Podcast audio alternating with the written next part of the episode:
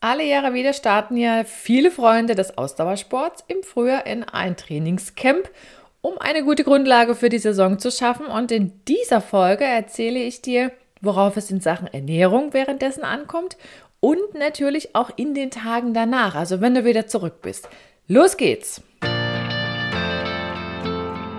Herzlich willkommen zu meinem Podcast Sport trifft Ernährung. Hier bekommst du wertvolle Infos und Praxistipps, die dir dabei helfen, deine Ernährungsstrategie in Form zu bringen.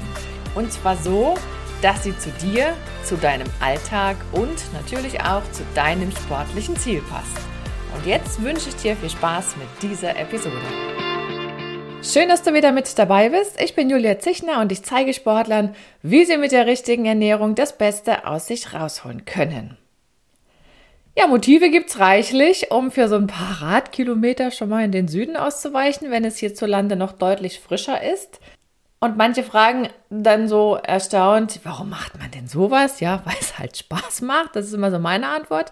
Und das gilt ja nicht nur für Radsportfreunde, sondern genauso für diejenigen, die in Laufcamps fahren, in Triathloncamps oder auch die wandern gehen. Die wollen wir mal nicht vergessen gibt genügend, die im Frühjahr ihre Wanderschuhe einpacken und einfach mal eine Woche in die Berge zum Wandern fahren. Auch das ist etwas anderes, als würde man Tag ein, Tag aus auf dem Bürostuhl sitzen. Das ist, denke ich, auch jedem klar. Und ja, für die einen sind diese trainingsreichen Wochen eben die wichtige Grundlage für die Saison, weil sie im Sommer was ganz Bestimmtes sich vorgenommen haben und da auch noch ein bisschen aerobe Grundlage brauchen. Andere wollen einfach nur fit bleiben oder wieder fitter werden oder einfach nur aktive Erholung betreiben. Da gibt es ja die unzähligsten oder die vielfältigsten Motive. Vielfältig ist ein besseres Wort an der Stelle. Und insofern lohnt es sich, darüber nachzudenken, was denn da zu beachten ist. Denn eins ist ja ziemlich offensichtlich, wenn du praktisch aus dem ruhigeren Alltag, nicht so physisch bewegt, meine ich, plötzlich anfängst, deinen Körper mehr zu fordern, dann sind ja seine Bedürfnisse auch logischerweise andere. Und dann darfst du auch darauf reagieren. Würdest sogar so weit gehen und sagen, dann solltest du, dann musst du darauf reagieren. Erst recht, wenn du in der aktiven Woche immer mit einem Lächeln wieder abends im Hotel, in der Wohnung, im, im, in der Finca, im Haus ankommen willst. So, wenn wir jetzt sagen, okay, gib deinem Körper, was er braucht, was er mehr verbraucht, dann sind wir auch schon beim Thema Ernährung und dann ist auch klar, ne, dass dieses ganze Planen zwar schön ist für Radrouten, für Trainingseinheiten und so weiter, alles gut, aber die Ernährung gehört eben auch dazu. Und zwar ist der erste elementare Schritt der, dass du dir überlegst, wie viel mehr Kalorien verbrauchst du denn? Da ist es cool, wenn man so ein paar Daten hat, auf die man sich beziehen kann, ob das jetzt aus, aus dem Trainingsalltag ist oder aus früheren Aktivurlauben, Camps, wie auch immer. Das sei mal dahingestellt, du brauchst einen ungefähren Richtwert, dass du eben weißt, wie viel kommt denn oben drauf. Das wird auch schwanken, ne, je nachdem, wie aktiv du dann bist. Wenn du länger und intensiver eine Tour machst, dann gehen auch mehr Kalorien verloren oder dein Bedarf ist höher, dann setzt du mehr um. Das ist völlig logisch. Aber Wichtig ist, dass du mal so ein paar Eckpunkte hast für eine Größenordnung. Mal eine Zahl. Das kann ja schnell, ja, das kann schnell das Doppelte betragen. Und das ist dann schon mal eine Hausmarke. Ne? Von mal jetzt auf dann würde man nicht sagen FDH, sondern FDD. Frisst das Doppelte. Das ist ja nett gesagt, aber man muss es dann eben irgendwie auch machen oder sich zumindest so gut es geht an diese plus 100 Prozent heranrobben. Das ist jetzt nicht immer der Fall, ist auch klar. Wenn ich, wenn ich eine Einstiegsrunde mache, ganz entspannt für die Hälfte der Zeit, dann brauche ich nicht so viel. Und dieses, dieses Gefühl dafür zu bekommen, das ist unheimlich wertvoll. Nur mal so ein Beispiel. Wir, wir machen mal Grundlagentraining als Beispiel. Das ist ja das, was auch die meisten im Frühjahr anstreben. Zumindest, ich sag mal, im nicht-Profisport ist im März noch Grundlage. Im Profisport ist das dann schon Aufbautrainingslager. Die fangen ja auch viel früher damit an, gerade wenn wir vom Radsport reden. Aber wenn jetzt meine 400 Kalorien minus auf eine Stunde gerechnet wird oder ich sage, ich brauche ungefähr so viel mehr pro Stunde, wenn ich jetzt gemütlich Rad fahre und ich bin fünf Stunden unterwegs, dann habe ich da 2000 Kalorien zusammen getreten im Prinzip. Und das ist etwas, was äh, noch dazu kommt. Und von daher ist, ist, ist es schon, wenn ich ausgehe von irgendwas 2000 sonst, ne, dann sind das 4000. Und wenn ich intensiver fahre, kommt vielleicht noch ein Schluck dazu. Wenn ich gar nicht fahre, fällt das weg, was sonst bei einer längeren Tour on top ist. Und, und dieses Hin- und Her jonglieren ist etwas, was man sich zumindest mal so grob überschlagen sollte. Und wenn du weißt, was du mehr brauchst, stellt sich ja auch sofort die Frage, tja, wie nehme ich jetzt dieses Plus zu mir? Denn es ist ja auch ziemlich offensichtlich, du kannst jetzt nicht, na gut, man kann schon sechsmal anhalten und irgendwo einkehren und immer groß essen. Das macht aber niemand, ist auch gar nicht nötig. Du kannst ja, ne, viele sind im Hotel untergebracht oder haben zumindest die Möglichkeit, sich mit einer gewissen Auswahl an Lebensmitteln selber zu versorgen, dann kannst du natürlich auch sagen, okay, ich gestalte mein Frühstück entsprechend ja ein bisschen reichhaltiger. Das wird auch so kommen müssen. Es geht gar nicht anders, weil dann ist ja über den Tag verteilt das Ganze ein bisschen überschaubarer, sag ich mal, von der Kalorienzufuhr her. Und abends könnte ich dann nochmal einen größeren Fokus auf eine Mahlzeit setzen. Das muss einem aber klar sein, dass ich ja nicht von vier großen Mahlzeiten ausgehe. Wenn ich parallel noch lange Zeit auf dem, auf dem Rad sitze, klar habe ich mir auch ein paar Snacks mitgenommen. Ich kann Banane mitnehmen, ich kann Brötchen mit Käse, Schinken, ich kann Nüsse mitnehmen, ich kann Nüsse und Trockenfrüchte mitnehmen. Das sind alles so wunderbare Snacks. Ich kann auch zwischendurch anhalten, ein Stück Kuchen essen, ich kann auch irgendwas Herzhaftes essen, geht alles. Es gibt ja auch Supermärkte hin und wieder oder eine Bäckerei, ein Café, Tankstelle, das sind so die klassischen Punkte, wo man was bekommt. Kann ich alles machen. Man muss dann nur sich überlegen, okay, hat das schon offen, wenn ich da bin? Sind da überhaupt die Gelegenheiten? Es gibt auch Routen, die sind nicht so reich an irgendwelchen Cafés oder man stellt fest, ups, letztes Jahr hatte das noch offen, warum hatten das jetzt zu? Ist heute irgendein Feiertag oder machen die später auf? Whatever. Das sind ja alles Dinge, die sich auch mal verändern können. Deswegen ist dieses Stichwort Planung schon nicht ganz zu vernachlässigen, um das mal ganz diplomatisch auszudrücken. Aber nochmal ein, eine Ergänzung zu diesem Thema Mahlzeitenplanung. Der Magen ist ja im Grunde auch dehnbar, ne? das weiß jeder, der schon mal in einem Urlaub war mit All-Inclusive oder mit Halbpension. Da fängt man ja auch an, morgens ein bisschen reichhaltiger zu essen und abends auch ein bisschen reichhaltiger und dann kommt man ganz gut über den Tag und das funktioniert tatsächlich auch perfekt in so einem Trainingscamp. Auf dem Rad noch besser als beim Laufen, weil man ja beim Laufen dann immer noch das Thema Magen und Rumpfbewegung hat und so, ne? Und Darmaktivität, das ist ein bisschen herausfordernder, wenn ich, wenn ich sozusagen während der Verdauungszeit Grundlagentraining auf dem Rad mache, ist es ideal, denn dann kommt mir wenig in die Quere. Also da muss man schon ganz schön, ganz schön krass viel gegessen haben, dass das dann nicht mehr funktioniert. Naja, und bei der ganzen Ernährungsplanung zählt auch mit rein, wie fit du bist und wie schnell du fährst. Also diese Schnittstelle zwischen, ich sag mal, Leistungsdiagnostik und Ernährungsplanung, die zeigt sich hier schon. Wenn du da Daten hast, nutze die, guck wirklich, wie viel Kohlenhydrate du pro Stunde brauchst, wirklich brauchst, um auf dem Level zu fahren und das reicht dann auch. Und das muss man nicht alles beim Fahren aufnehmen. Du hast ja ordentlich gefrühstückt. Das zählt ja auch mit.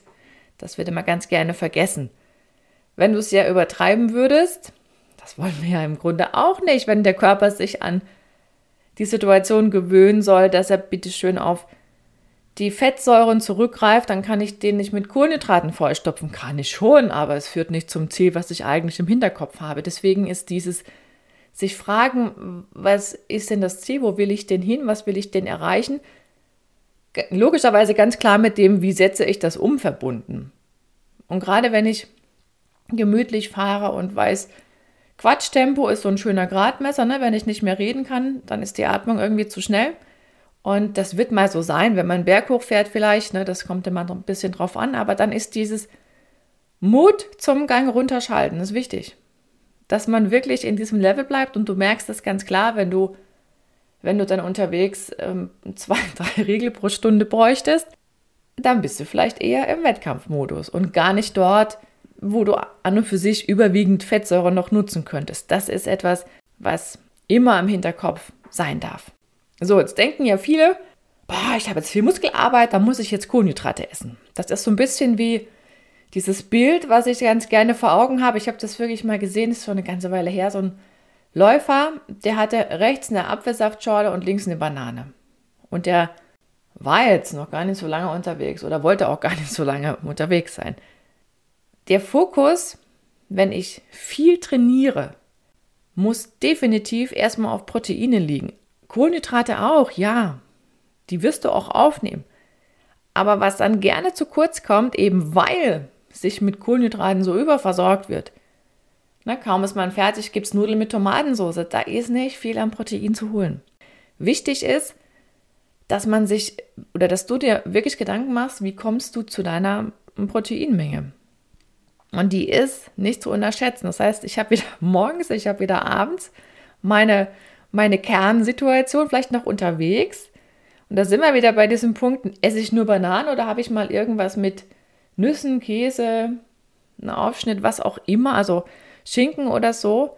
Eier nehmen sich auch manche mit. Why not? Kann man, kann man ja alles machen. Ne? Das ist Geschmackssache. Und auch immer die Frage, wie heiß ist es draußen und wie sind, wie sind die Sachen, wenn ich die dann ein paar Stunden spazieren gefahren habe. Aber geh wirklich mal durch, ne? wie viel Fleisch, Fisch, Hülsenfrüchte, Nüsse, Kürbiskerne, Sonnenblumenkerne, was gibt es noch, Milchprodukte, Eier, du so einbaust. Und wenn du dir einen Teller vorstellst, dann mach ruhig so ein Drittel Proteinquelle im Kopf, dann hast du ein ganz gutes Maß. Ist auch wichtig für die Regeneration. Also abends, einer der größten Fehler, den immer noch einige machen, ist, dass sie dann sich die Berge voller Nudeln, also Nudeln, Nudeln, Nudeln, weil es das auch immer gibt in großen Mengen, aber letzten Endes brauche ich dazu auch echt Proteinquellen. Wenn du natürlich sagst, du willst ein Rennen machen zwischendurch, dann ist ganz gut, sich mit Kohlenhydraten auch entsprechend stattlich auszustatten, aber dann ist es bei einer, bei einer ja wirklich sehr kohlenhydratreichen Kost, ist es halt schwer, ausreichend Proteine aufzunehmen und dann haben wir ja noch Fettsäuren, die wir auch brauchen. Na, also das ist diesen, diesen, diesen Dreiklang hinzukriegen, das ist dann rein mengenmäßig gar nicht so einfach. Klar, kannst du auch sagen, ich nehme Proteinpulver mit, machen auch manche. Was auch eine gute Idee ist, ist so eine Tüte Nüsse oder auch zwei mitnehmen. Dann hast du im Prinzip auch immer noch was so für zwischendurch oder Mandeln. Oder wenn du sagst, okay, wir halten an und essen Kuchen, dann irgendwas, wo eine Proteinquelle drin ist. Quarkkuchen oder Käsekuchen sagen einige dazu. Oder wo richtig ordentlich Mandeln, nicht nur drei Mandeln als Deko, sondern halt ein bisschen Masse da drin ist, sodass auch ein paar Gramm Protein dabei sind. Ne? Das, das sind alles so die Sachen, die man aber für sich als Entscheidungshilfe einfach mal abspeichern kann. Und alles, was so Riegelchen also Energieriegel oder dergleichen ist, die sind ja relativ kohlenhydratlastig, ne? aber mit, mit Studentenfutter zum Beispiel kommst du auch gut über die Runden. Das ist ja nichts anderes, als wenn du dann diese Energy Balls für viel Geld einkaufst. Ne? Die sind nett, man muss nicht viel kauen, ist alles schön, aber im Grunde von der Zusammensetzung her ist das auch nur getrocknete Früchte und Nüsse, Mandeln, Ölsaaten, was sie halt da reinpacken. Ist nur eine andere Konsistenz im Grunde. Musst halt weniger kauen, wenn die schon vor, vorgefertigt sind. Und wenn du nochmal an dieses Ziel denkst, deinen erhöhten Energiebedarf oder deinem erhöhten Energiebedarf möglichst nahe zu kommen, dann relativiert sich auch dieses Naschen. Na, du darfst dann schon definitiv naschen, unbedingt erlaubt. Und im Zweifel gilt, lieber, lieber ein bisschen mehr genascht als zu wenig Energie aufgenommen. Das ist für den Körper blöd, wenn der permanent unterversorgt wird. Und auf der anderen Seite stehst du in Gedanken da und sagst, ja, ich hätte aber gerne, dass es jetzt wieder 100 Kilometer geht oder 120 oder 130, wenn wir mal beim Radsport bleiben. Das ist etwas, das sagt sich so leicht, aber ich muss meinen Körper ja auch in die Situation verschaffen. Erst recht, wenn ich vielleicht nicht so viel Vorbereitung gemacht habe, dann ist das Thema Verpflegung noch viel wichtiger. Und wenn du dann noch eine Gruppe erwischst, wo die anderen zwei, drei sich richtig gut vorbereitet haben und dann auch das mit dem Ernährungsthema clever angestellt haben, dann kann es sein, dass die mit viel weniger auskommen als du. Du denkst an den Gedanken, wir müssten eigentlich mal anhalten, bei mir drängt sich das auf. Das sind dann auch so die Momente, wo du halt ein bisschen mehr einstecken darfst, dass das kompensiert wird. Aber das ist das klassische Phänomen in, diesen unterschiedlich leistungsstarken Gruppen. Die einen fahren mit Moderatkohlenhydraten und die anderen verbrennen und verbrennen. Da fliegen die Glukosemoleküle nur so um die Ohren. Ne? Das ist eine andere Situation, je nach Trainingszustand. Deswegen hängt es schon sehr davon ab, mit welchen Eckdaten du da hinfährst und wie intensiv du dich dann forderst. Immer ausgehend von deinem Niveau. Heute gibt es ja genug Uhren, die dann Fitnesslevel machen und Tracking-Modelle, wo man ungefähr so eine Idee bekommt, wo ist meine Herzfrequenz und wenn du in etwa weißt, okay, was sind so meine Bereiche für welche Zeitfenster, dann hast du eine Idee, bin ich jetzt schon weiter oben, brauche ich mehr Kohlenhydrate, deutlich mehr und dann wirst du auch das Gefühl bekommen, dass es diesen Moment gibt, von jetzt auf dann ist, ist eben mal weniger Geschwindigkeit angesagt. Das sind immer die Momente, wenn von jetzt auf dann die Leistung runterfährt, oh, da war es doch zu wenig. Da würde ich immer reagieren. Und vergiss nicht, wenn du unterkalorisch bleibst und das mehrere Tage, dann gerät dein Körper unter Stress, richtig unter Stress. Du machst dem aber auf der anderen Seite auch irgendwo gewollten Stress. Der ist auch positiv, wenn du sagst, oh, wir machen jetzt ein bisschen mehr Training, du wirst jetzt mehr gefordert. Also, wenn du es doppelt machst, ne, im Sinne von mehr körperlicher Belastung plus Diätmodus, weil du denkst, oh, ich mache jetzt hier Schmalspurkost, ich will ja abnehmen oder so.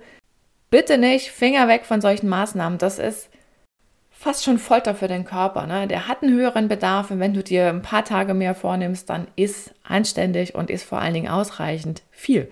Spätestens ab Tag 4 geht die Kurve dann sowieso runter. Dann sind auch die, ich sag mal, mitgebrachten Kohlenhydratspeicher geleert oder weitgehend geleert. Du kommst ja kaum dazu, die aufzubauen, wenn du jeden Tag wieder weiterfährst. Das kann man alles machen, wenn man in einem niedrigen Level bleibt.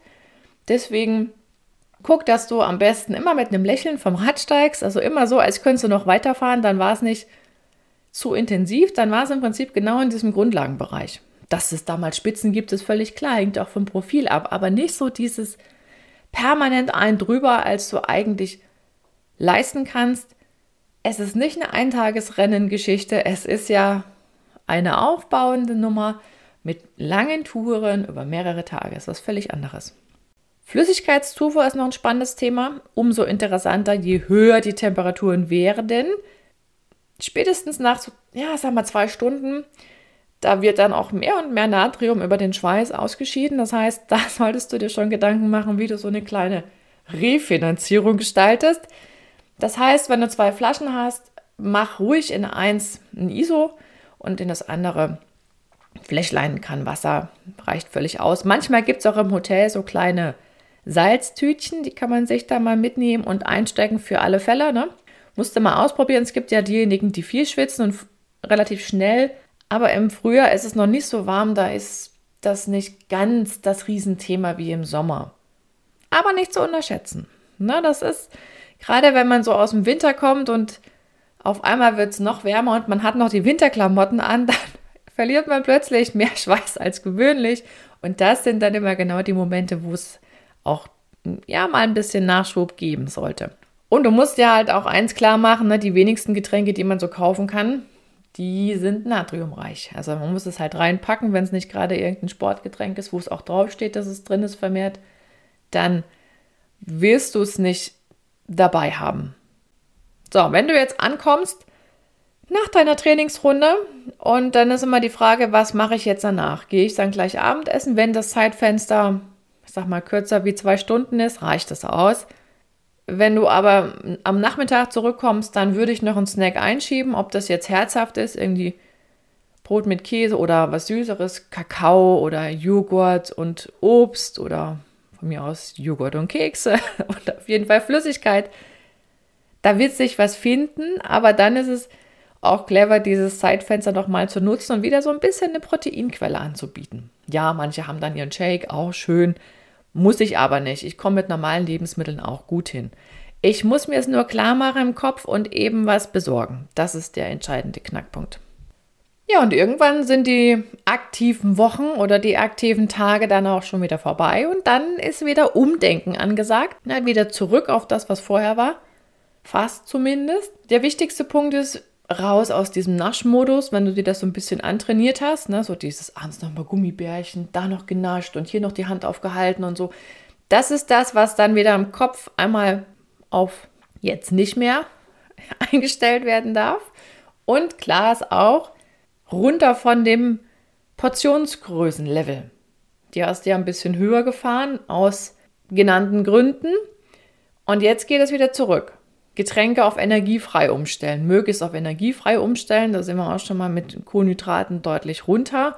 Und eben auch die Stärkequellen wieder ein bisschen reduzieren. Da kannst du nämlich auch jetzt nach dem Trainingslager nochmal die Zeit nutzen, um deinem Körper zu sagen, ach, ich mache jetzt eh Pause, nimm doch ein bisschen mehr noch die Körperfettreserven, das ist gut so. Ne? Und das macht dein Körper ja aber nur dann freiwillig, wenn du auch hier, und das ist wieder wichtig, nicht allzu weit weg von deinem Soll an Energie bist. Ne? Manche fangen dann an, krass runterzugehen und zu sagen, oh, ich mache jetzt ja noch ein bisschen Diät und so. Nee, dein Körper macht noch, macht ja noch Erholung, macht ja noch Regeneration. Der braucht schon noch ein bisschen was. Also treib das nicht auf die Spitze. Und insofern ist dieses wieder nah ran ans Soll wertvoll, unheimlich wertvoll.